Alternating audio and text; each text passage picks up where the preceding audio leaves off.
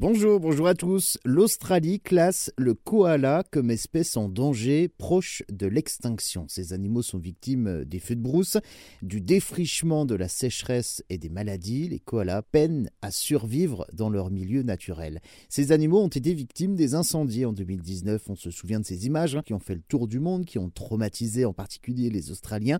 Des koalas sauvés in extremis des euh, flammes, d'autres assoiffés au bord de la route.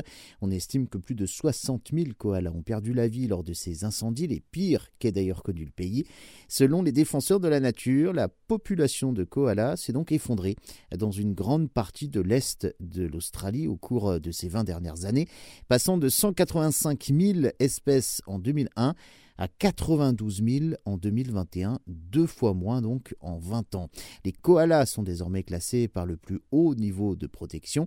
L'espèce avait déjà été classée comme vulnérable sur euh, la côte est du pays il y a une dizaine d'années. Le gouvernement australien consacre désormais 50 millions de dollars australiens, soit 31 millions d'euros pour euh, tenter de sauver les koalas, notamment pour soigner et vacciner euh, ces espèces contre la chlamydiose, une maladie bactérienne qui les rend donc infertiles. Un budget aussi pour établir leur habitat forestier, mais cette mesure est considérée comme une goutte d'eau dans un océan pour euh, les organisations et les associations environnementales. Selon elles, ce financement s'intéresse davantage à contrer les effets dévastateurs plutôt qu'à s'attaquer aux causes profondes du déclin. L'objectif serait d'inciter les propriétaires fonciers de prendre soin de leurs forêts, les habitats donc pour ces animaux.